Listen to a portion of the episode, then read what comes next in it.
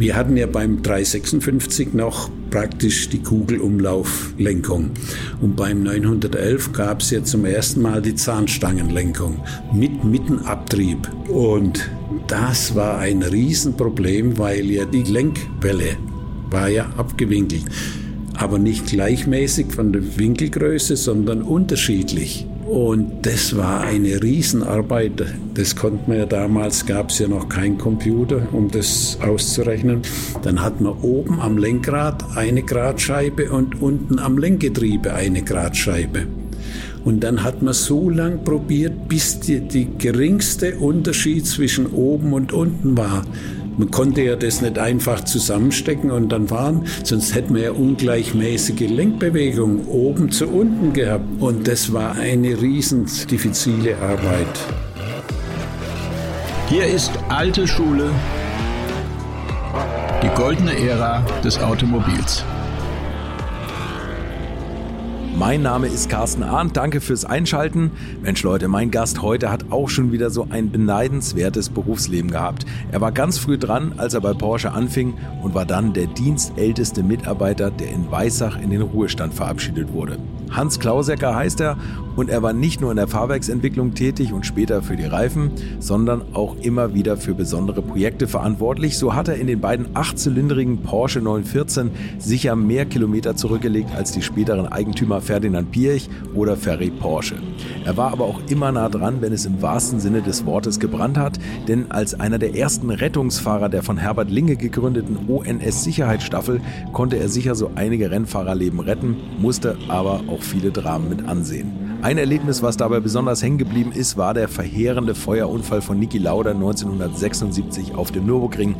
Mein Gast fuhr den roten Porsche RS, der auf zahlreichen Bildern mit geöffneter Haube und ausgerolltem Löschschlauch neben dem brennenden Wrack zu sehen ist. Ich freue mich, dass er sich so viel Zeit für mich oder für uns heute genommen hat. Hier ist für euch Hans Klausecker. Wie ich in der Schule war, in der Oberstufe, da hatten wir ein, ja, vom Lehrer praktisch eine Aufgabe übers Wochenende. Schreibt mal, wie ihr euch das Leben, äh, Berufsleben vorstellt. Und äh, ich hatte kurz vorher, damals gab es äh, die kleine Zeitung Hobby. Das war so ungefähr Taschenbuchgröße. Hobby.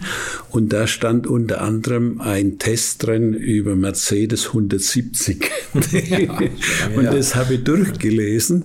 Und dann habe ich gedacht, Menschenskind, das wäre doch was, äh, so Autos erproben und, und fahren und fahren, bis sie auseinanderbrechen.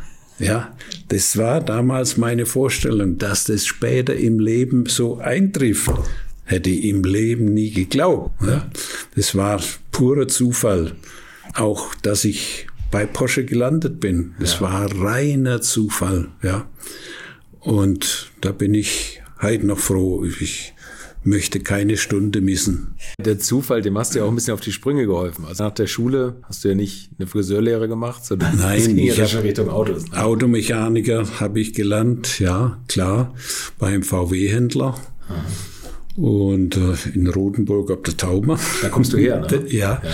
deswegen äh, habe ich noch ein bisschen so einen fränkischen Dialekt ja. im Hintergrund. Und dann war ich äh, für zehn Monate in Düsseldorf, auch beim VW-Händler. Und das war aber nicht so das Richtige, die richtige Aufgabe. Und dann bin ich nach Stuttgart, weil ich Verwandte hier in Zuffenhausen hatte. Und äh, dann sind wir nach Stuttgart ins Arbeitsamt und da sagten die, ja, die Firma Porsche, die sucht Automechaniker. Und die Verwandten, die haben ja fast, fast hier gewohnt, okay. im gleichen Stadtteil. Ja. Und äh, so bin ich den nächsten Tag hier zu Porsche und dann hieß es, wann können Sie anfangen? Fangen Sie am Montag an. Und so bin ich bei Porsche gelandet, ja. Mhm. 50 Jahre geblieben. Halbwegs, ne? Ja, nee, 46,5 Jahre geblieben, ja. Das waren 1959. Ja. 6. April 1959 war der erste Tag bei Porsche. Ja, das musst ja. du dir mal vorstellen, oder? Wenn man heute jemandem sagt, du bist jetzt fast ein, also einfach ein komplettes Berufsleben bei einer Firma. Ne? Das ist ja, ja schon mal ja. Wahnsinn. Was hast du damals bei Porsche vorgefunden oder wie muss man sich die Firma vorstellen? Bei meinem Eintritt war die äh, Beschäftigtenzahl bei 1100. Ja. Heute sind es 37.000. ja. Und äh, es war mehr oder weniger so, ich bin dann relativ schnell in den Versuch gekommen, mhm. Fahrwerksversuch. Und äh, dort war es ja so, da hat ja fast jeder jeden gekannt. Mhm. Ja. Und äh, damals äh, gab es noch keine Gleitzeit. 7.12 Uhr war Arbeitsbeginn mit der Hupe. Und äh, vorher hat man sich getroffen, ist zusammengestanden, hat man Witze erzählt und lachend hat man die Arbeit begonnen nachher. Ja. Und da gibt's auch ein schönes Beispiel. Der Herr Piech, wie der zu Porsche gekommen ist, da kam der mit dem Rennrad morgens zur Arbeit kam äh, ins Versuchsgelände hinten, hat das Fahrrad abgestellt und ist in die Werkstatt zu den Monteuren und ist auf der Werkbank oben gesessen. Die Monteure hatten alle einen Hocker und der musste auf der Werkbank sitzen. Das war sein erster Weg morgens in der Firma, erst in die Werkstatt. Ja. Und äh, ich hatte dann dieses Glück, dass ich in den sogenannten Käfig äh, gekommen bin. Der Käfig war so eine abgeteilte Ecke im Versuch und da waren Sichtblenden so ungefähr drei Meter hoch ringsum, Platz für drei Autos Werkbänke drin, Schreibtisch und eine riesengroße Eisenplatte. Und äh, da hat man die Autos, die Prototypen draufgeschraubt und dann hat man da Sachen geschweißt, ja, die Messplatte mehr oder weniger, ja. Und äh, in dem Käfig das war deshalb so abgeschirmt, weil wir häufig VW-Aufträge erledigt hatten dort. Ah, okay. Wie ich in die Firma kam, hatten wir da am Typ 728. Das war so ein kleiner, ja, kleiner Heckmotor, äh, äh, ja, kleine Limousine. Mhm. Man könnte sagen, vielleicht die Größe von einem Golf oder ja, vom Golf 1 oder so, mhm. ja. Und äh, da hat man äh, ja, mehr oder weniger diese Autos aufgebaut. Karosseriemäßig wurden die bei Karosseriereiter nebenan gefertigt mhm. und bei uns wurden die dann zusammengeschraubt. Und äh, damals waren noch Versuchsfahrer, die in der Nachtschicht mit den getannten Autos fuhren. Da war äh, der Jürgen, nicht der Jürgen Barth, der Vater, der Edgar, Edgar Barth, ja. Der Walfried Winkler, der ehemalige Audi-Mann, der auch Rennen fuhr, vorm Krieg schon, auch Motorradrennen. Hans Neitzel, der fuhr die ersten Käfer damals äh, vorm Krieg schon Dauerläufe. Solche Leute fuhren da nachts und äh, ich habe mich dann als junger Freitagabend zu denen ins Auto ges gesetzt und bin mitgefahren und habe da zugeguckt, ja. wie man Auto fährt. Ja. Habe ich Autofahren so ein bisschen ja, aus der ja, Zuschauerperspektive gesehen. Ja.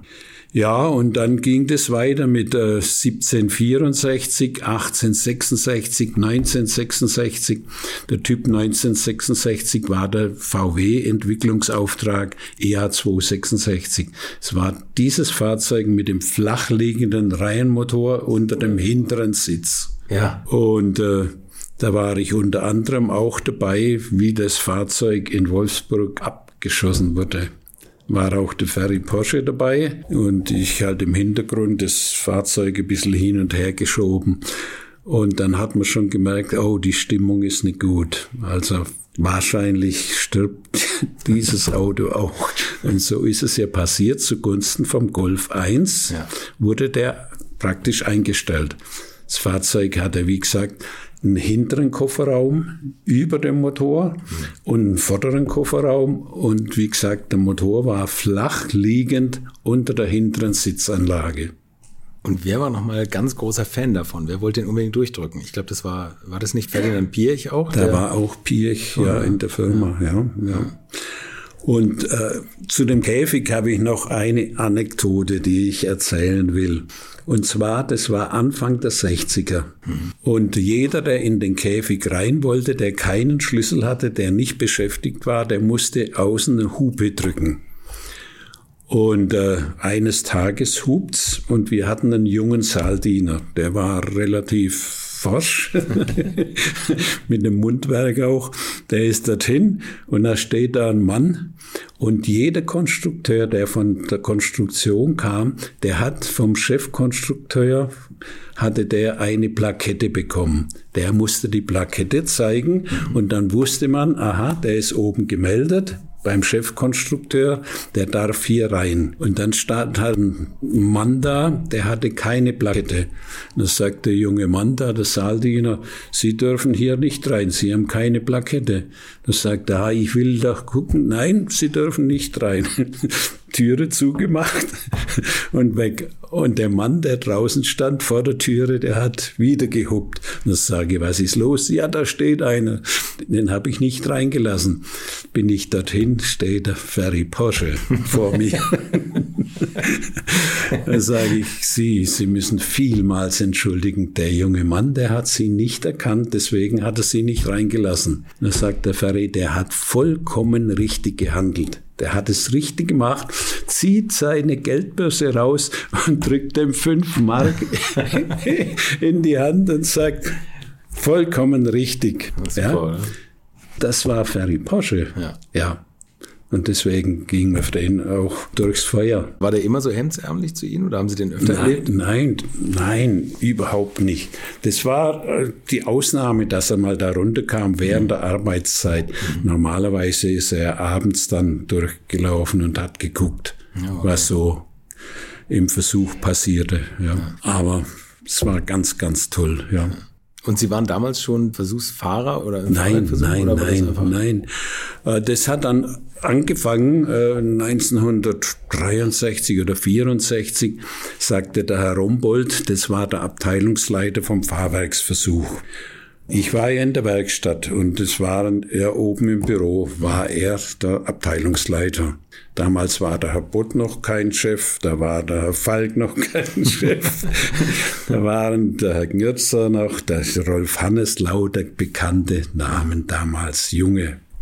Ja, ja das war tolle Geschichte.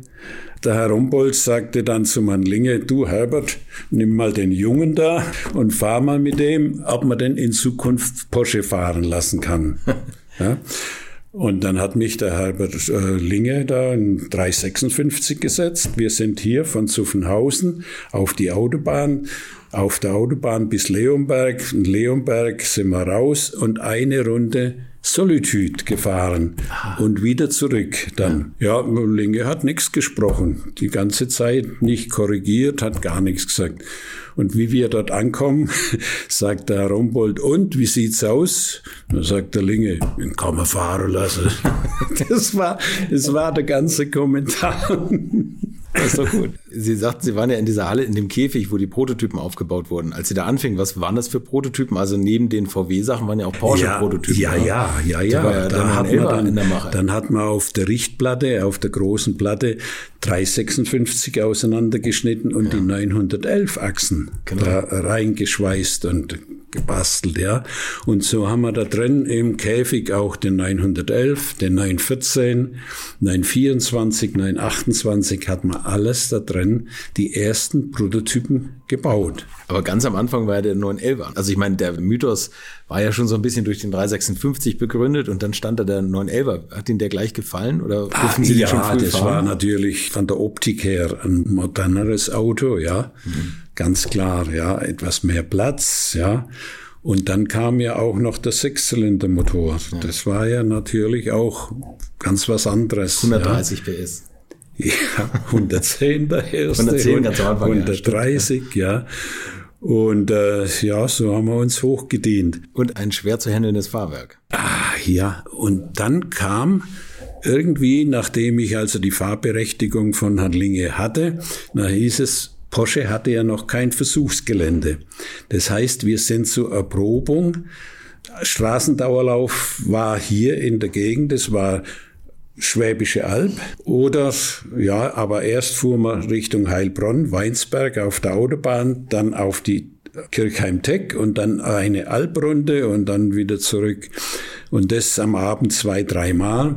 Und dann gab's die Autobahnerprobung noch Stuttgart, München, Nürnberg, Stuttgart. So wurde der 911 auch und der 356 waren Dauerlauffahrten dann. Ja, und irgendwann hieß es also nach Wolfsburg mit dem ersten 911, und da sind wir da hoch. Und äh, Jetzt durften wir nicht ins Versuchsgelände, in, ja, in Wolfsburg, ins kleine Prüfgelände.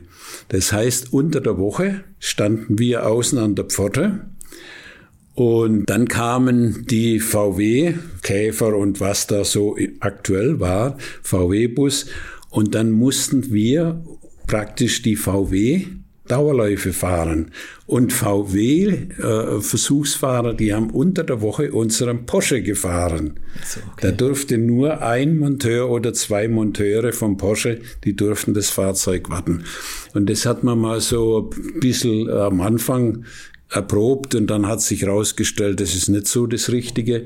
Und dann hieß es also, ihr Porsche-Leute, ihr dürft auch die ganze Woche da sein, ihr dürft da auch äh, VW-Prototypen sehen, aber hier ist die Geheimhaltung. Also wir mussten unterschreiben, dass wir praktisch VW-Prototypen sehen können, aber wir durften nichts ausplaudern, nicht fotografieren. Das durften wir ja früher alles gar nicht. Ja, ja und so haben wir halt da oben dann äh, im kleinen Prüfgelände, da im, im Werk in Wolfsburg, so haben wir dann Autofahren gelernt. Ja, das war 1,8 Kilometer, war so eine Runde. Und da kam er immer dann vorbei. Da war äh, Kurvenradius 40, 60, 80, dann eine Gerade, dann Schlechtwegstrecken, Holperstrecken, äh, ja, Eisenbahn, Schweller und okay, solche okay. Sachen. Und das hat man dann zwei Wochen fuhr man da in Wolfsburg, ja. Mit dem Porsche? Mit dem Porsche, ja. Und ja. wenn was zu reparieren war, hat man das vorher gemacht. Und dann ist man mit dem Fahrzeug nach Hause und hat das ganze Fahrzeug zerlegt und ausgewertet. Berichte gemacht, fotografiert, Schäden festgehalten und äh, so hat man das immer äh, verbessert. Karosserieseitig ist natürlich da auch einiges gerissen. Da hat man also einen, einen Karosserieflaschner dabei, der das geschweißt hat. Und äh, dann hat man natürlich für die nächste Erprobungsphase schon Verstärkungen drin und Verbesserungen, das ist klar. Kann man sagen, mit was für einem Faktor das ungefähr entsprochen hat? 1,8 Kilometer, Faktor 10, richtige Straße oder Man Faktor fuhr 100? dort äh, so ungefähr 6.000 bis 8.000 Kilometer und das waren ja über 100.000 Kilometer nachher, die Erprobung. Okay, okay. Ja. Wahnsinn. Haben Sie da schon gemerkt, dass der 911er eigentlich ein bisschen heikel vom Fahrverhalten ist? Weil das war ja ah, das war ja gerade schön. Das Heck, das ausgebrochen ist. Und da haben wir Autofahren gelernt. Ja, das glaube ich. Ja? ja. Und wenn man mit dem Elfer im Grenzbereich umgehen konnte, ja, dann waren wir mehr oder weniger prädestiniert. Und äh, da hat der Herr Butt dann viel drauf geguckt und dann war Rennwagendauerlauf in Wolfsburg im Prüfgelände. Und da hieß es, und du, und du, und du. Damals war auch unter anderem Linge, äh, der Hubert Mimmler war der Meister im, in der Rennabteilung. Der durfte fahren, der Steckkönig durfte fahren, ich durfte fahren. Als Monteur durfte ich Rennwagen fahren. Den 907 vor, vor Le Mans hat man äh, ja dort erprobt ob die Rahmen äh, brechen, ja, solche Sachen über ein Wochenende und äh, mit dem Bergspeider, mit dem super leichten Bergspeider, mit dem auch das Stommelen dann gefahren ist, der 385 Kilo gewogen hat, haben wir auch ein Wochenende gefahren, ja. Okay. Und das Tolle war, die gesamte Mannschaft die hat nicht im Hotel gewohnt. Wir hatten in Wolfsburg im Umkleideraum, jeder hatte so ein Feldbett, so ein zusammengeklapptes. Da haben wir drauf geschlafen. Der Herr Bott, Linge, alle, der Herr Falk, alle hatten auf Feldbetten geschlafen. Ja. Ich möchte euch noch meinen heutigen Partner vorstellen und das ist die Simulatormanufaktur Racing Fuel aus der schönen Schweiz. Und die machen keine Stangenware, sondern stellen liebevoll ganz besondere Simulatoren für die anspruchsvollen Autofans unter euch her. Und mit ihrem formschönen und zeitlosen Design passen sie auch in die gute Stube. Stellt euch nur mal vor, ihr wertet euren Schnapsschrank mit einem in der Nähe aufgestellten Racing Fuel Simulator im Jägermeister-Look auf und fahrt dann noch die legendären Schlachten der DRM auf historischen Strecken in diesen orangenen Traumwagen. Denn die Simulatoren, die gibt es in allen legendären Lackierungen und Ausführungen aus 100 Jahren Motorsport. Und dazu bauen die Damen und Herren von Racing Fuel die längst vergangenen Strecken und natürlich auch die passenden Fahrzeuge originalgetreu nach, damit der perfekten Zeitreise nichts mehr im Weg steht. So eine Art alte Schule in Simulatorform eben. Und wer das zusammen mit seinen Freunden erleben will, der kann sich gleich noch sein gesamtes Starterfeld bauen. Eine digitale Kartbahn ohne Schäden und Verschleiß. Die Software dazu kommt ebenfalls aus der Schweiz. Und noch mehr Fahrspaß gibt es künftig für alle, die sich selbst keinen Simulator hinstellen können, denn Racing Fuel kommt endlich auch mit eigenen Centern nach Deutschland. Dort bekommt ihr nicht nur den vollwertigen Support für möglichst ununterbrochenen Fahrspaß, sondern könnt auch selbst fahren. Denn nach zehn öffentlichen Centern in der Schweiz sind es bereits zwei in Deutschland, bei den Schumachers auf der Kartbahn in Kerpen und gleich um die Ecke vom Sachsenring auf dem Karting in Chemnitz. Übrigens sucht Racing Fuel speziell in Deutschland und Österreich noch weitere starke Partner. Falls ihr da Interesse habt, meldet euch gerne. Und jetzt wollt ihr die Simulatoren sicher auch sehen. Das geht leider hier im Podcast nicht, aber dafür im Netz unter www.racingfuel-simulators.com. Die Adresse und auch den Link zu den Centern habe ich euch auch nochmal in die Shownotes geschrieben. Und hier geht es jetzt weiter mit meinem heutigen Gast. Muss man sich aus heutiger Sicht mal vorstellen. Ja, ja. und, und daher kommt ja auch, äh, früher hieß es Porsche, wir sind alle eine Familie, die mhm. Porsche-Familie. Mhm. Ja. Und da waren wir beieinander auf Dienstreise. Dann war alles an einem Tisch auch später, vom Vorstand bis zum Monteur, alles an einem Tisch. Ich habe es bei anderen Firmen erlebt, da gab es zwei Tische, einmal für die Werkstattleute und einmal für die Angestellten, die im Büro saßen. Mit Stoffservietten. Ja, das, das gab es bei Porsche nie. Wahrscheinlich, weil Porsche immer mehr vom Sport kam. Ja. Und unter Sportlern ist das vielleicht. Ja, so. man ist auch abends gemeinsam fortgegangen. Ja. Man hat gemeinsam Fußball gespielt. Werkstatt gegen äh, Büro. Ja, man hat gemeinsam gegrillt. Man hat gemeinsam, das hat der Herr Falk organisiert, Fahrversuchrallye. Da hat man dann später, wo es in, in Weissach dann schon ein Gelände gab, mit Le Mans statt, hat der Günther ja übrigens erzählt, da dass es äh, bei uns die, die Messabteilung, die hatten getrickst, die hatten die Türe aufgemacht, dann ist der Anlasser schon oder der Motor schon gestartet. Und, und solche Sachen. Und am Abend saß man halt dann gemeinsam beieinander. Und was auch immer war, auch der Herr Butt war ja ein großer Fürsprecher für die, für die Werkstatt. Mhm. Wenn der irgendwas wissen wollte, kam der in die Werkstatt und hat sich erkundigt. Ja. Da wurde immer Tacheles geredet. Und immer so, wie der Stand ist, so wurde auch erzählt. Ja. Auch hat der Herr Butz zum Beispiel, der letzte Arbeitstag im Jahr wurde in der Werkstatt gefeiert. Ja.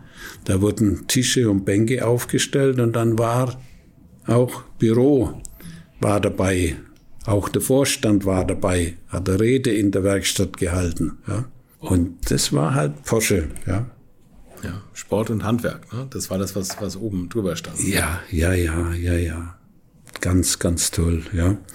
Ja, Habt und so ging's halt weiter. Irgendwann, wenn ich so mal gucke, die Porsche-Typen 911, 14, 924, 928, und die Rennwagen-Dauerläufe dann. Und dann hatte ich 1967 beschlossen, jetzt mache ich die Meisterprüfung in Stuttgart-Bad Cannstatt, die äh, mehr oder weniger die berufserzieherische Teil und Buchhaltung, das habe ich in, im Abendkurs gemacht und dann hat mich die Firma ein halbes Jahr beurlaubt dann war ich in Bad Cannstatt und habe Meisterprüfung gemacht. Und dann kam ich wieder 1968 im April. Und dann war halt ein junger Meister auch noch da. Und dann habe ich gesagt, also ja, das hat für mich wahrscheinlich wenig Zukunft hier. Ich habe mich dann beworben bei Porsche im Kundendienst. In Ludwigsburg war das. Und dann wollte ich so Betriebs, äh, ja, technische Informationen, Reparaturleitfaden, solche Sachen wäre meine Aufgabe gewesen. Und das hat der Herr Butt nachher mitbekommen. Sagt er, nein, nein, Sie bleiben schön da. Sie gehen nicht in den Kundendienst. Und dann, äh, ja, dann hat er mir natürlich ganz schnell da, ja, ein bisschen ein Sprungbrett ge ge geboten. So ein kleiner Karrierebooster. Ja, sowas, ne? ja, ja. Ganz gut. Mhm. Ja, und dann war ich ja Meister im Fahrwerksversuch. Und das ist mehr oder weniger die Abteilung, der Karosseriemann liefert die Karosse. Der Motorenmann liefert den Motor. Der Getriebemann liefert das Getriebe. Der Elektriker macht am Anfang noch die ersten Kabelstränge und das alles rein. Und dann kommt das Fahrzeug zum Fahrwerker. Und der Fahrwerker, der muss nachher diese Sachen alle einbauen. Praktisch Vorderachse, Hinterachse, Lenkung. Dann gibt's aber noch keine Leitungen.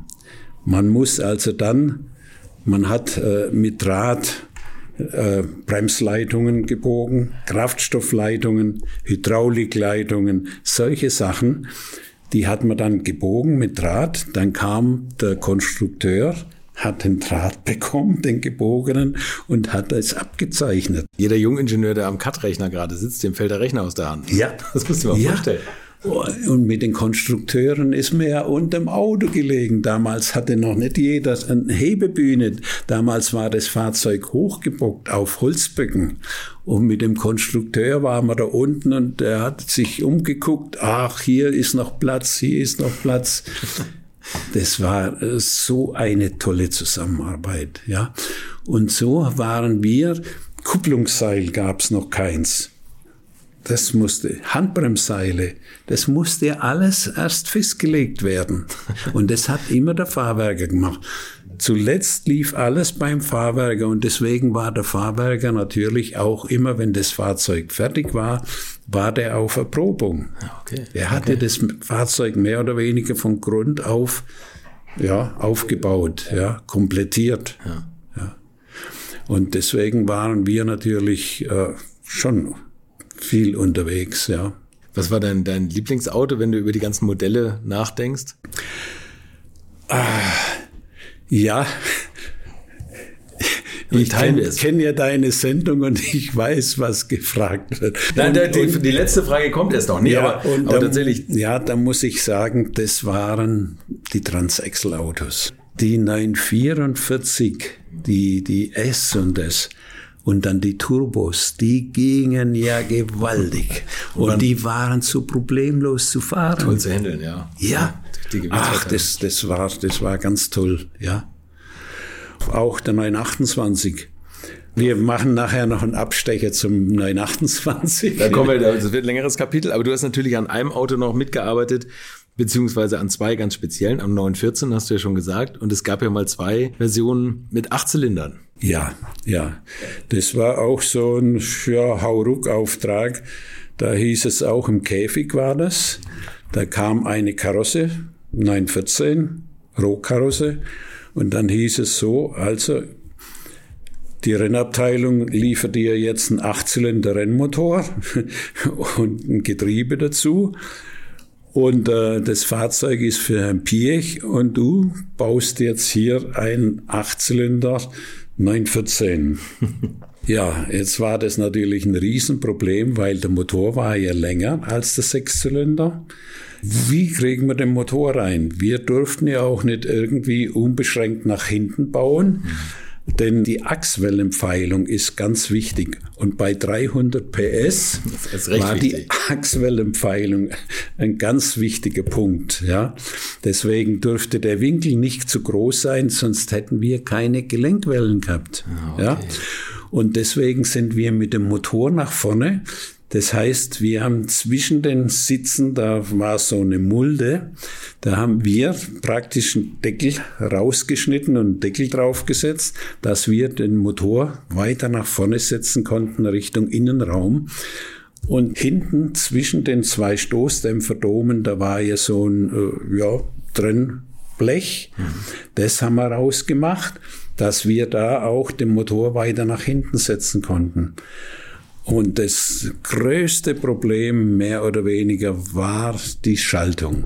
Der Rennmotor war viel breiter als der 911 Motor und da musste man da Umlenkungen bauen und es musste ja alles funktionieren. Das muss ja für ein Pirch, Mensch, das musste ja perfekt sein. Ja, ja, das war also brutal.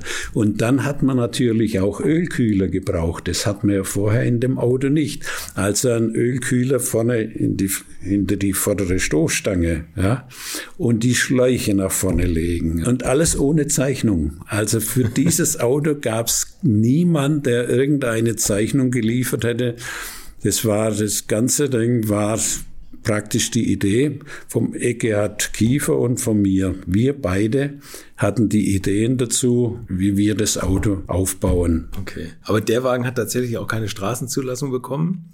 Der zweite aber. Ja. Also der Achtzylinder in dem ersten jetzt für den Ferdinand Pirch, das war der Rennmotor aus dem 908. Ja, genau. Das Getriebe, ja, also ein reiner ja, Rennmotor. Ja, ja, ja. Und äh, der Herr Pirch, der hatte ja da in Weissach im Wald ein äh, Jagdhaus, ein Ferienhaus. Und ich musste das Fahrzeug dann häufig Freitag nach Weissach fahren. Und er konnte dann am Wochenende, wenn er dort war, konnte er auf der Strecke nachher mit dem Auto fahren. Und dann gab es am Montag natürlich wieder eine Liste, das und das muss noch geändert werden. Deswegen habe ich manchmal gesagt, ich habe fast mehr Kilometer mit dem Auto zurückgelegt als äh, Piech selber. Wahrscheinlich. ja. Und so hat man noch einige äh, schöne Spezialaufträge. Ja, der zweite davon war für Ferry Porsche, ne? Der, war, ja, und da gab's dann Zeichnungen. Ah, okay. Und das Fahrzeug, das hatte ja ein Stahldach, mhm. also kein Kunststoffdach. Bei, bei PX Fahrzeug hatten wir praktisch aus Stahlrohren, hatten wir da oben ein Kreuz äh, diagonal äh, eingebaut dass die Karosserie versteift wird. Mhm. Und äh, Ferry Porsches 914, der hatte praktisch ein Stahldach mit, allerdings mit Schiebedach, schmales Schiebedach.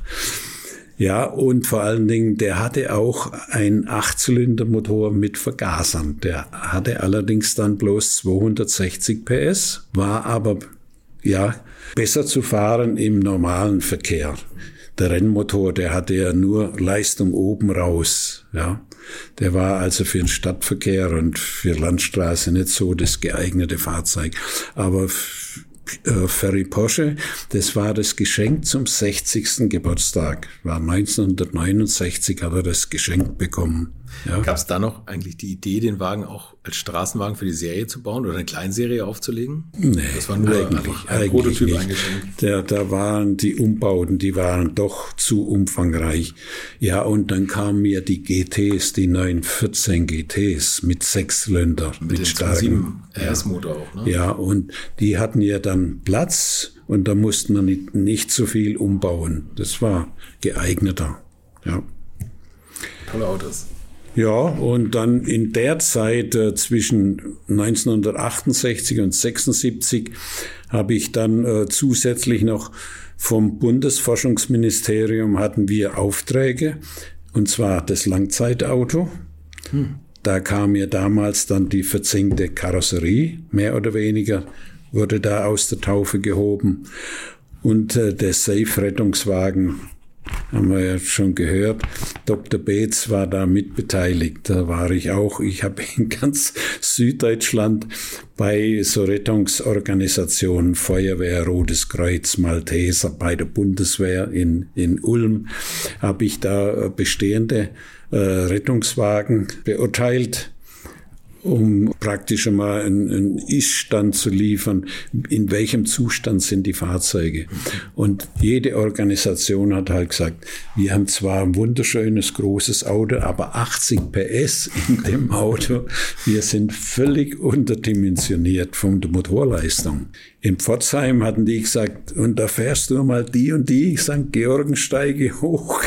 Wenn wir da hochfahren mit Blaulicht und mit Tatütata, dann kann der Mopedfahrer an uns vorbeifahren, weil der schneller ist. Und so hatten die, ja, das Rote Kreuz in Schramberg, die haben auch gesagt, die Straße, die müsst ihr hochfahren, dass ihr mal seht, da fehlt's an Motorleistung. Ja. ja, das waren so schöne Geschichten. Ja. Und Dr. Beetz, was du jetzt gerade schon zitiert, der war ja auch schon bei mir zu Gast und der hat ja ähm, den Crash-Versuch eigentlich so ein bisschen bei Porsche mit initiiert, ne? oder äh, ja, groß gemacht. Der war ja da in, in der Vorentwicklung, mhm. ja. Aber da habe ich mit ihm nichts zu tun gehabt, ja. Aber ich meine, man hat sich ja gekannt, ja, das ja, ist klar. Aber er hat bei mir gesagt, er hat, er hat zu viel Schrott produziert immer und hat da viele ja. Unfälle gehabt. Das unterscheidet euch, oder? Ja, das, das, das hast du mehr Autos heile lassen. Ne? gewaltig, weil äh, das kann ich jetzt im Voraus schon sagen. Ich war 46,5 Jahre praktisch für Porsche unterwegs, mit Porsche unterwegs, vielfach auf der Rennstrecke und Erprobung und habe keinen einzigen Schrott produziert. Das kann man sich nicht vorstellen. Und das, ja, ich kann mir es heute auch nicht vorstellen, aber ich konnte mich unheimlich gut konzentrieren. Ja. Mhm. Meine Frau, die sagt heute noch, ich fahre mit dir lieber am Nürburgring, da weiß ich, du bist voll konzentriert, und Sonntagnachmittag auf der Landstraße sind deine Augen überall. Dann kamen natürlich so schöne äh, Spezialaufträge. Austro Porsche Salzburg wollte im Austro die neue VW Käfer Vorderachse. Also der Formel V, ne? Formel V. Und dann habe ich da die neue Vorderachse eingebaut und dann mussten wir zum Test, äh, sind wir da nach äh, Semperit, Versuchsgelände in Kottingbrunn. Da haben wir getestet.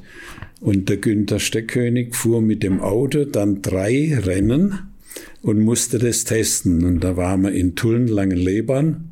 Da ist zum ersten Mal ein Niki Lauda, Formel V, aufgetaucht. Ja. Dann waren wir in Hockenheim und am Nürburgring. Wahnsinn. Ja. Und die drei Live, ja, war ich immer als Betreuer dann dabei. Viel interessanter eigentlich, dass du Niki Lauda nachher auch nochmal unter anderen Umständen begegnet bist. Da kommen wir aber auch noch drauf. Hast du da Ambitionen verspürt, selber Rennen zu fahren? Da fehlt es am nötigen Kleingeld. Ah. Ich habe mal angefangen, ja, wie man halt klein anfängt, Slalom. Ja, so kleines Autoslalom mit dem NSU Prinz angefangen, ja. Der Porsche des kleinen Mannes, sagt man ja auch. Ja, ja, ja. Und da so äh, lokale Rallyes hier im, im süddeutschen, im schwäbischen Raum, Öhringen, Heilbronn, Künzelsau, dann äh, ja, war wir Ampergau Rallye in, in Fürstenfeldbruck, solche Sachen. Mhm am Anfang mit Prinz 4. Das hat sich aber schnell gezeigt, dass das das falsche Auto ist. Dann haben wir den Prinz 3 uns zugelegt und haben das probiert. Da ging es ein bisschen besser. Und der Witz war der, immer wenn so Sprintprüfungen waren, dann waren wir einigermaßen bei der Musik dabei, von der Zeitenmäßig. Mhm. Und wenn es einen Berg hochging, da haben uns halt ein paar Sekunden gefehlt.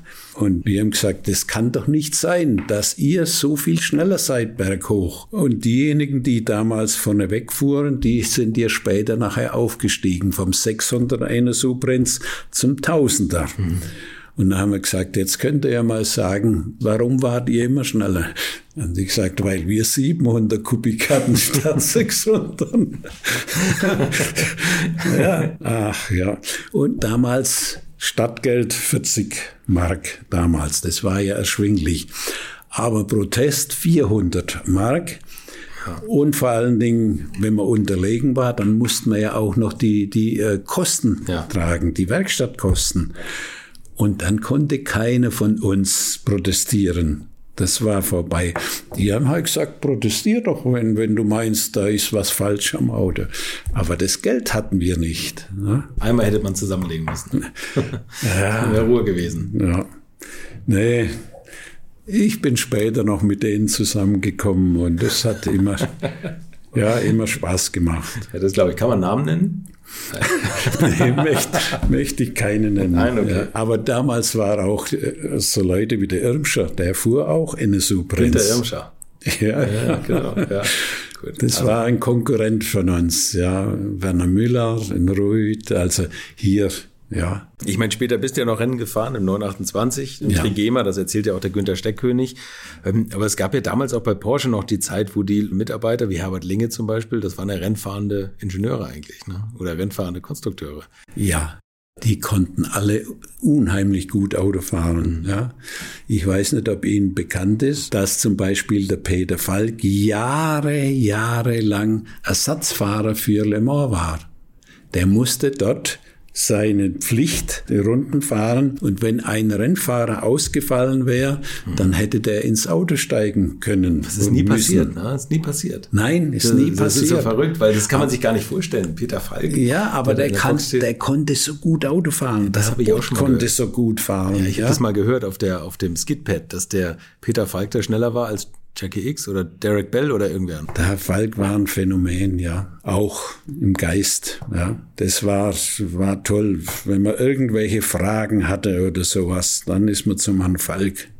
Der hatte immer die richtige Antwort und ja, optimal konnte der das erklären.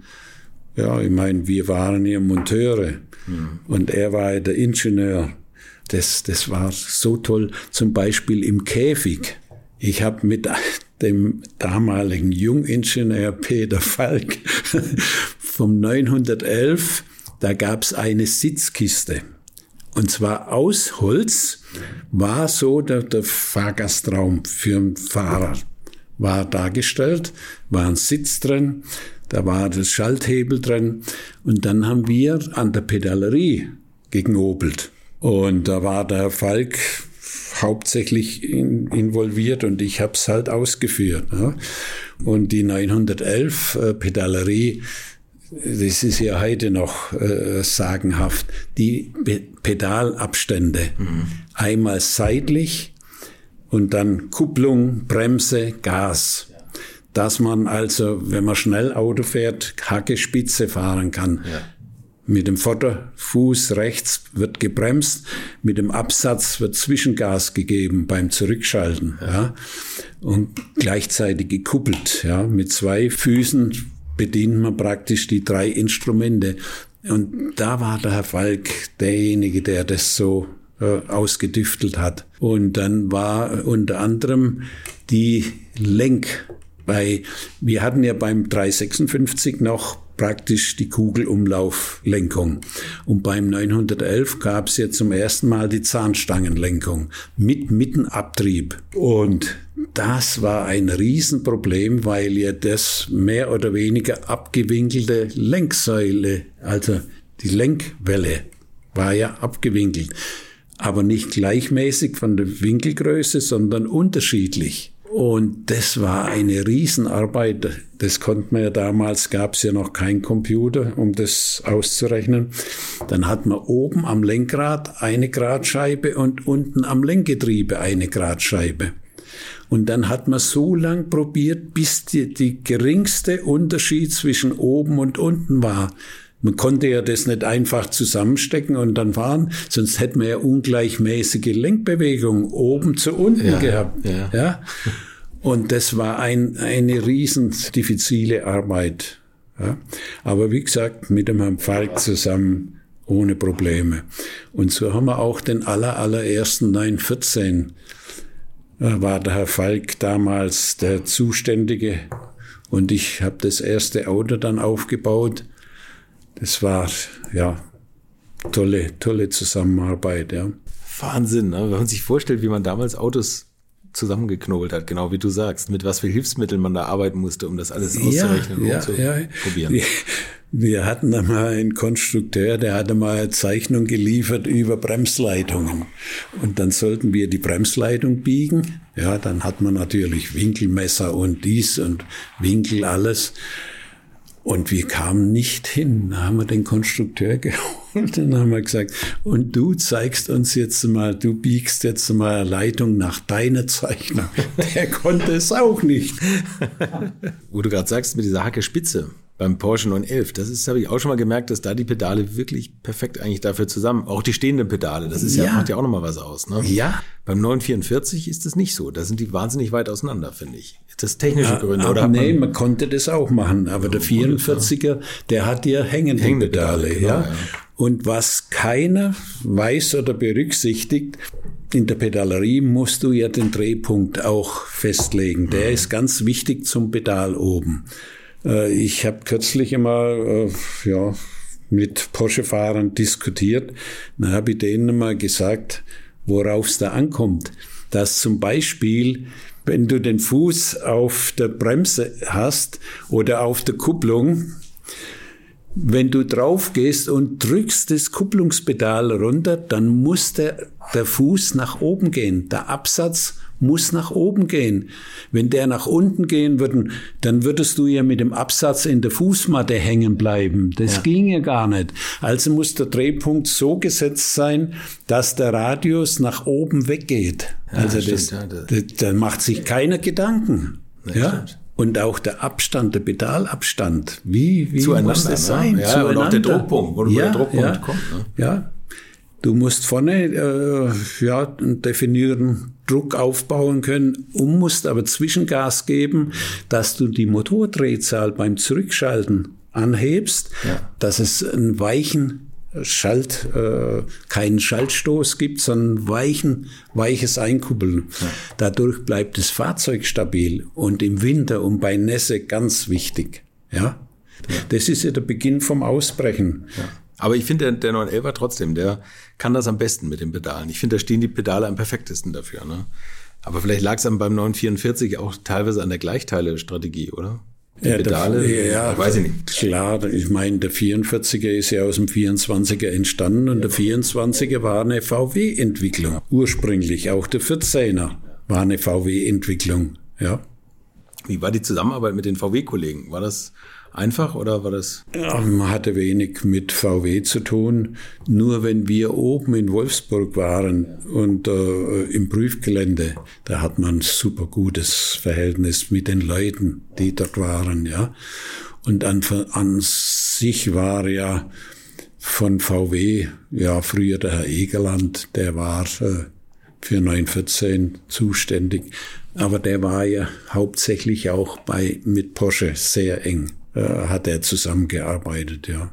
Toll, das jetzt zu hören und vor allem auch diese Austro-V-Geschichte gefällt mir gut, dass, dass du da mit Niki Lauda zusammengekommen bist. Aber wenn wir jetzt mal weitergehen, als der 928 kam und neu kam und das bekannt wurde, dass der den 911 ablösen sollte, wie kam das bei euch an? Ja, ich meine, das war natürlich ein, ein großes Auto, ja. ja. von der Dimension, die großen Türen und alles, ja. Das war natürlich gewöhnungsbedürftig. Damals war ja der 911 noch ein zierliches Auto, ja. Und äh, ja, das hat eine Weile gedauert, äh, bis man, das war ja nachher mit der Weissach-Hinterachse, ja. Und das Fahrzeug war ja mehr oder weniger viel komfortabler wie der 911. Er war komfortabler, er war ruhiger, er war leiser. Und äh, man konnte ermüdungsfrei fahren. Das hatten unsere Chefs dann äh, schon so registriert. Aber ja, ich muss dazu äh, sagen, 1976, jetzt, jetzt sind wir bei 1976. Meine Aufgabe äh, damals in der Werkstatt war unter anderem auch die Reifenmontage, war mir unterstellt. Und damals hat Porsche angefangen, Reifen für, die, für, für den 356, das war der Anfang, da hat mir ein oder zwei Reifenfirmen, nicht mehr. Und für Winterreifen noch ein paar mehr. Und dann hat ja Porsche äh, begonnen, auf der Turacher Höhe Winterreifen zu testen im, im Winter. Hat ja alles der Linge damals noch gefahren.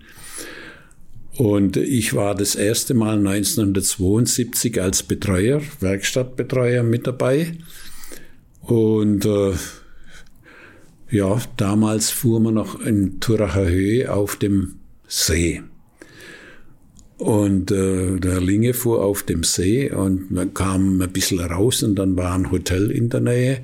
Und es könnte sein, dass der von seinem Pool ein bisschen Wasser abgelassen hat. Auf jeden Fall ist der Linge mit dem 30, damals 911, ja, mehr oder weniger bis zum Schweller eingesunken.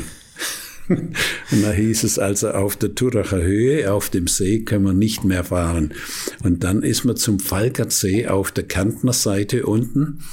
Und da hat der, der österreichische Automobilclub, der hatte dort so äh, Winterfahrtrainings. Und da war der Falkertsee mehr oder weniger sauber. Das war ungefähr die gleiche Seehöhe. Und äh, der lag halt ja, mehr oder weniger frei. Und dann hat man dort die Eisversuche gemacht, ja. Und dann kamen wir dorthin. 1976 bin ich dann wieder dorthin nach Turach. Und damals fuhren wir im Konvoi. Damals gab es noch nicht die Tauernautobahn.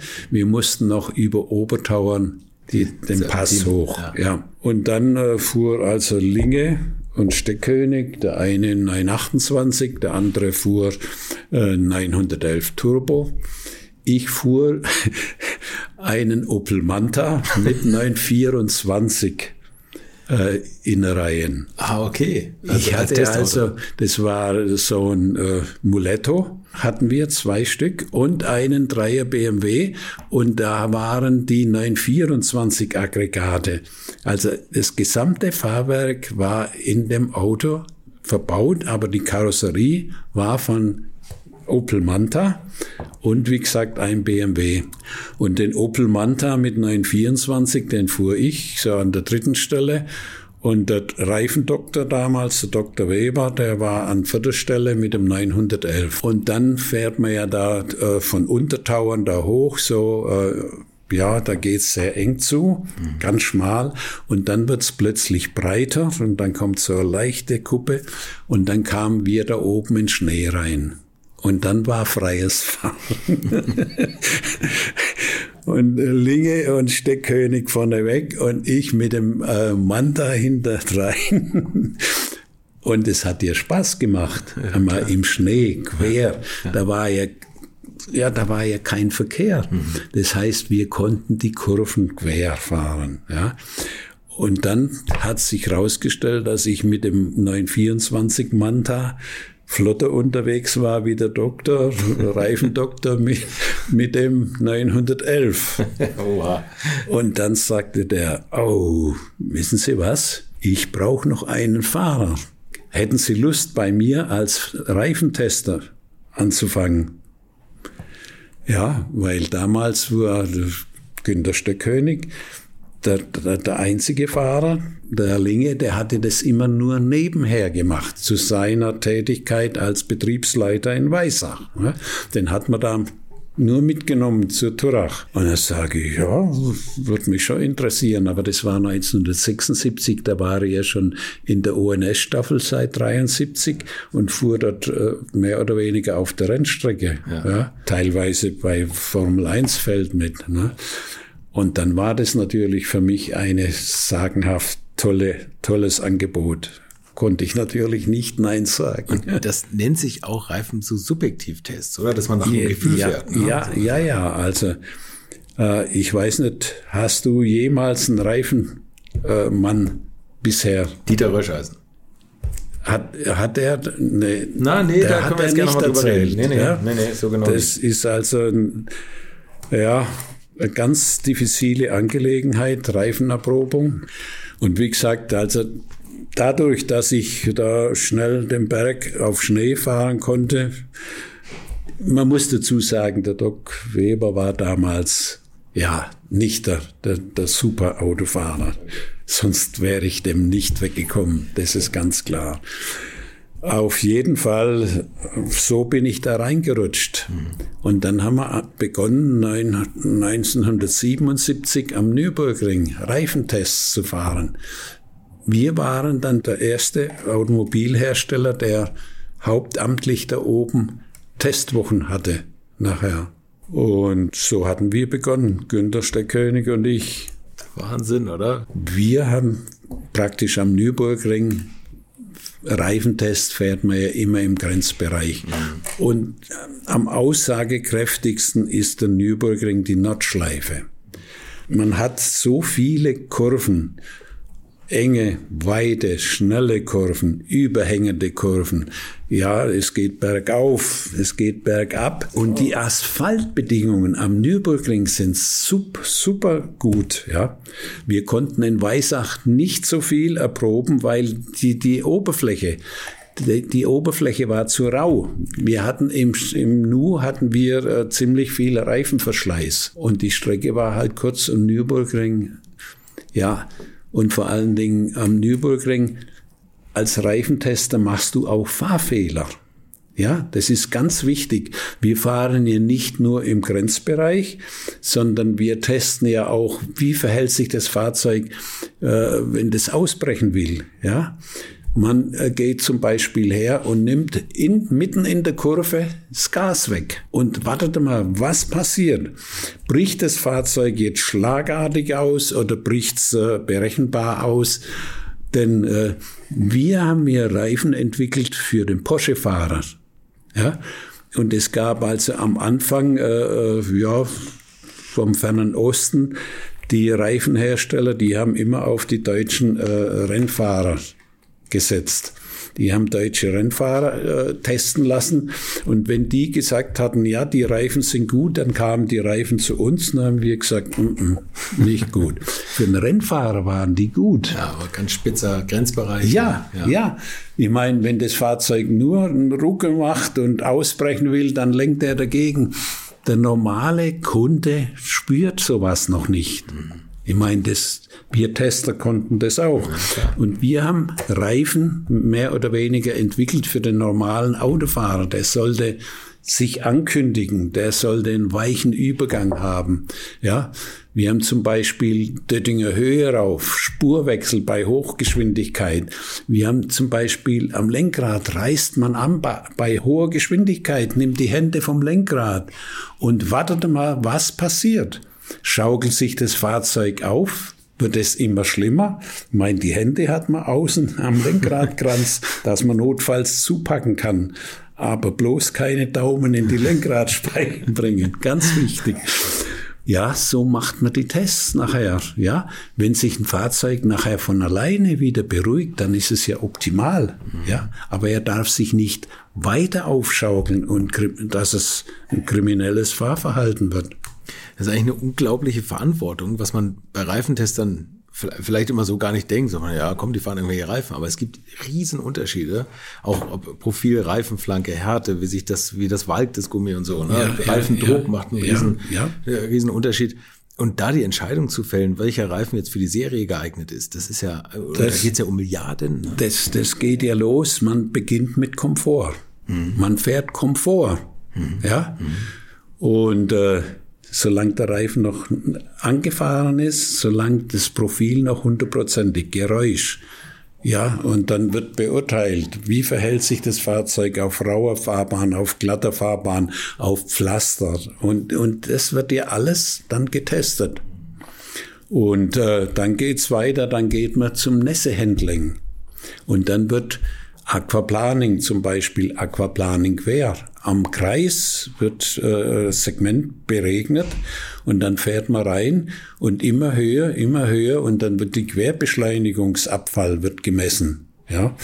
Und irgendwann merkt man, aha, jetzt geht's vielleicht noch einmal fünf Kilometer höher und dann gibt's einen Dreher. Aber du weißt nicht, dreht er sich mit dem Heck oder dreht es sich vorne raus. Und im Konditrom hatten die eine super, haben die eine super Anlage. Da hat man dann auch Platz zum Drehen. Ja, da fährt man ran, bis sich das Fahrzeug dreht. Und dann Nasshandling. Also die Strecke ist beregnet. Immer gleichmäßig beregnet. Ja. Das, das sind tolle, tolle Geschichten. Ja.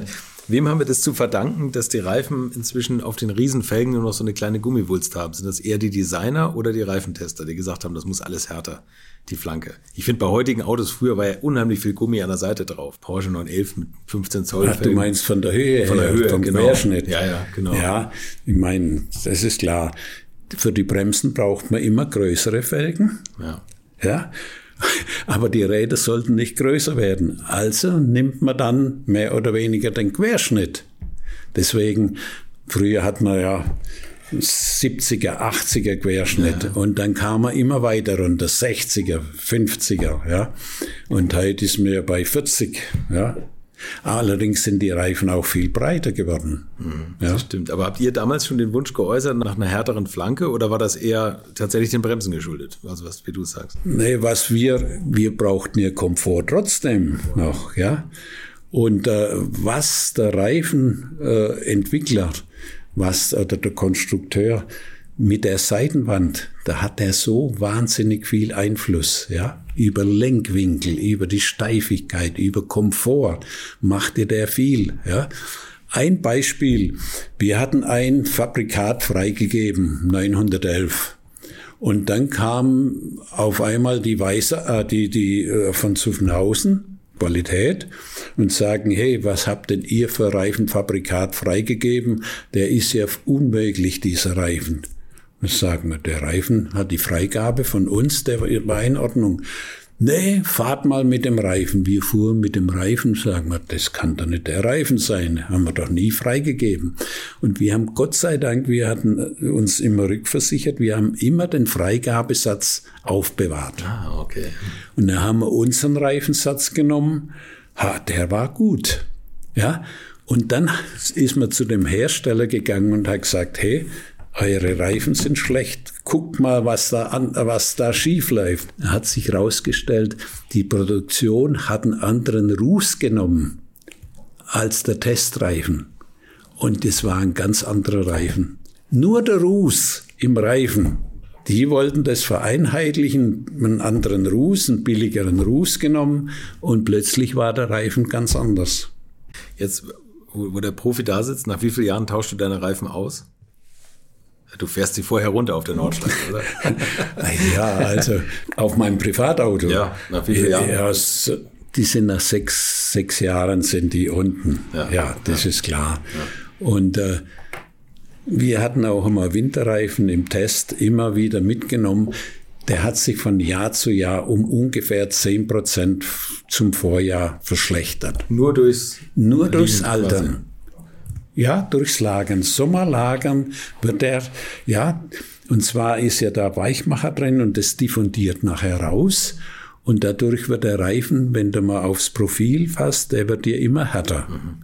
Und bei Nässe immer schlechter.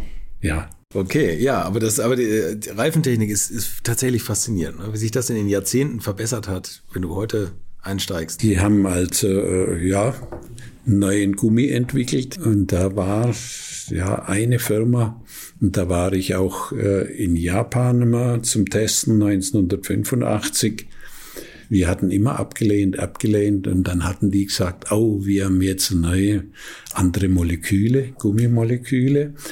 Und dann war ich einmal dort. Und dann haben wir in Suzuka haben wir mit Porsche dort und äh, ja Testfahrer von von der Firma haben wir da äh, Tests gemacht. Oh, und das war sehr vielversprechend, ja. Und dann kamen die an und dann war der Reifen plötzlich Maßstab für alle anderen europäischen Firmen. Ja, das war auch, äh, ja, was mich damals so mehr oder weniger schockiert hat. Ich, ich war da im Hauptquartier in, in Tokio, wurde ich dorthin gebracht und ich steige da aus der Taxe aus, hat mich also ein deutscher Vertreter dieser Firma, hat mich dort abgeliefert und dann lese ich auf so äh, ja, Leichtschrifttafel, herzlich willkommen, also Mr. Hans Klausiger from Porsche. Da denke ich, Mensch, ins Kind, ich wäre am liebsten im Boden versunken. Ich, kleines Licht von Porsche, naja. stehe da oben. Das ist richtig, wenn da ein Vorstand kommt oder sonst irgendwas, aber nicht so ein kleiner Reifentester. Ja, Im Zweifel ist deine Entscheidung mehr Geld wert. ja, aber da war, da war, ich habe mich so geschämt damals, ja. Ja, das war mehr oder weniger die Geschichte vom, der Reifenentwicklung. Und der Abteilung bist dann auch treu geblieben. Ne? Aber weißt du, worüber ich gerne noch mal reden würde? Du warst für diese Mulettos zuständig. Jetzt ja. haben wir gerade schon gehört, Opel Manta mit 944 Technik. Bist du mal das Audi Coupé gefahren mit dem 928? Dieser rote. Ja, ja. Hast du den auch gebaut? Nein. Nee, nein, achso, das, also, nein, oder damit, nein. Der nee. wurde bei uns in der Flaschnerei dann, der wurde nicht in der, im, im Käfig gebaut, sondern ja. in der Flaschnerei wurde da ja ein Blechstreifen in die Mitte reingesetzt, dass er breiter wurde. Genau, ja. ja. Und dann gab es ja auch noch einen 350er Mercedes, ja, der auch so ausgestattet war. Da war ich aber dann nicht beteiligt. Damals war der, äh, ja, der Näher. Walter Näher, ja. Der Walter Näher war damals sehr viel an dem Audi. Da gibt's also noch Bilder, wo, wo er hinten dann mit dem Lenkrad die Hinterachse verstellt.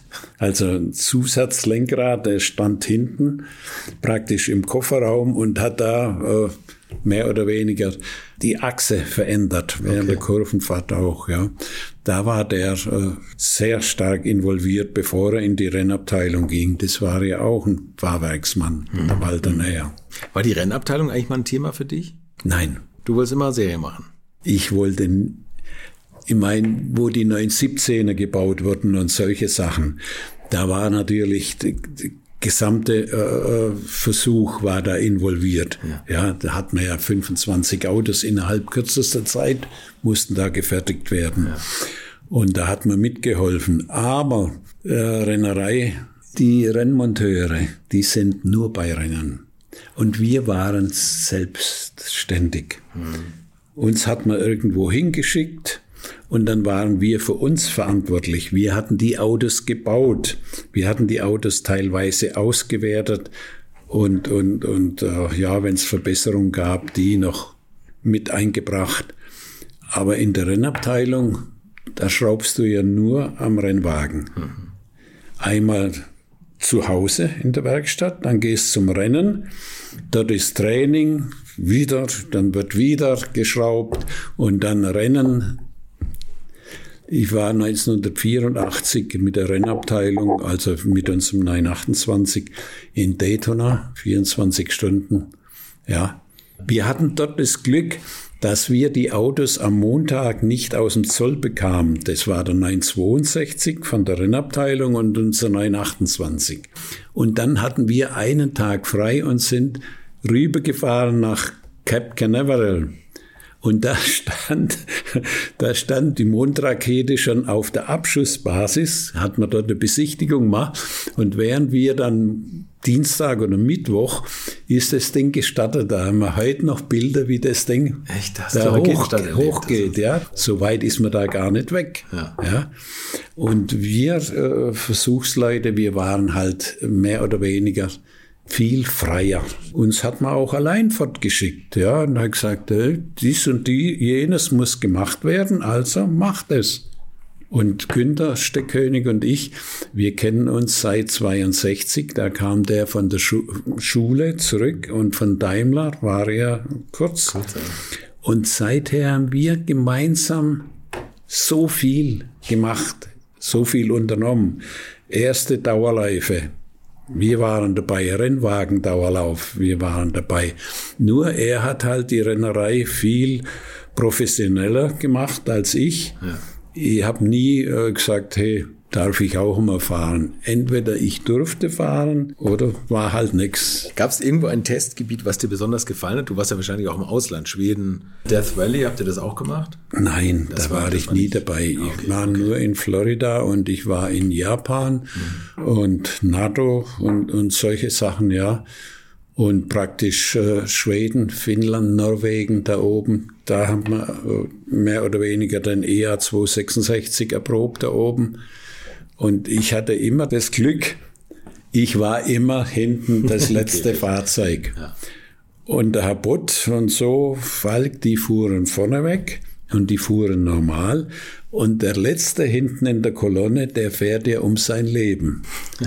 Der muss ja, der muss ja immer, ja, der kann ja nicht immer überholen. Und wenn es dann ging, dann waren die vorne weg. Also musste da richtig Gas geben. Ich hatte mal einen Beifahrer, der war Meister von der, von der äh, Motorenversuch. Und da waren wir in Schweden mit dem EA 266 oder in, in, in Finnland oben. Und äh, wie gesagt, der Herr Butt vorneweg, der Herr Falk, der Herr Bandle, alle waren sie vorneweg. Und ich war hin ins letzte Fahrzeug und der Meister saß neben mir. Und auf einmal sagte er neben mir, du, eins sage ich dir, ich habe mit meinem Leben abgeschlossen. Sage wie bitte? Ah ja, ich habe mit meinem Leben abgeschlossen. So wie du fährst, so fährt man nicht auf Eis und Schnee. Dann sage ich, Josef, glaubst du, ich habe abgeschlossen, ich will weiterleben. und es passiert schon nichts. Ja? Ist auch nichts passiert. Ne? Aber das letzte Fahrzeug, der muss immer am meisten Gas geben. Und das ist mir so oft bei, bei äh, Versuchsfahrten passiert, dass ich immer das letzte Fahrzeug war. Warum auch immer, keine Ahnung. Immer als letzter vom Frühstück gekommen. Zu spät eingestiegen. Jetzt haben wir ein Thema und zeitlich sind wir schon parallel eigentlich die ONS-Sicherheitsstaffel. Ein ganz großes Thema in deinem Leben. Oh, ja. Herbert Linge, mit dem habe ich ja auch schon gesprochen, der hat das ja gegründet. Der hatte ja die Idee, dass man den Motorsport sicherer machen muss. Ja. Und ja. Äh, ich glaube, mehr kann ich gar nicht erzählen. Jetzt bist du fast dran. Das war Hans Klausecker. Aber natürlich fehlt noch ein wichtiges Kapitel, die ONS-Sicherheitsstaffel. Und da reden wir in der nächsten Woche drüber. Falls ihr noch ein Weihnachtsgeschenk für einen Alte Schule-Fan sucht, schaut gerne mal bei mir in den Shop unter www.alteschule.tv. Wir hören uns spätestens am nächsten Donnerstag wieder. Bis dahin viel Spaß mit Lebkuchen und Glühwein auf dem Weihnachtsmarkt und bleibt gesund. Infos, Bilder und alles Wissenswerte unter der Internetadresse www.alte-schule-podcast.de